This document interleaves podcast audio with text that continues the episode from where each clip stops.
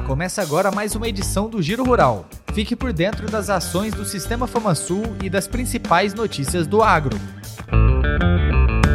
Em Brasília, o presidente do Sistema FamaSul e da Comissão Nacional de Assuntos Fundiários da CNA, Marcelo Bertoni, acompanhou a votação no Congresso Nacional que derrubou o veto presidencial do marco temporal.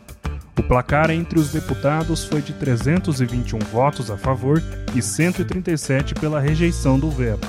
No Senado, 53 votaram pela derrubada e 19 a favor da manutenção. Ainda no Distrito Federal, Bertone e o superintendente do Senar MS, Lucas Galvão, participaram do prêmio CNA Agro Brasil 2023. A cerimônia reuniu representantes do setor, além de lideranças da CNA e outras federações de agricultura e pecuária do país. O produtor rural atendido pelo Senar MS, Eduardo Moreira da Silva, do município de Deodápolis, e a técnica de campo da instituição, Fabiana de Brito, receberam a premiação na categoria Olericultura. Em Campo Grande, Bertone participou da inauguração da nova estrutura do Parque do Laçador neste sábado. O governador Eduardo Riedel e a senadora Tereza Cristina também participaram da agenda.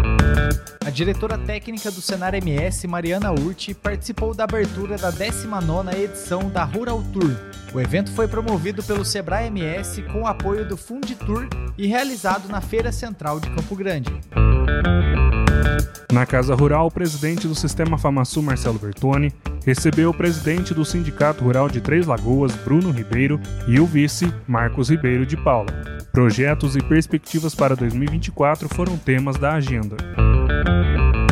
Prevenção em Terenos. A unidade móvel do Sorrindo no Campo chegou ao município para promover atendimento odontológico à população na última semana. No sábado, o programa Saúde do Homem e da Mulher Rural realizou consultas e exames gratuitos para prevenção e detecção de doenças.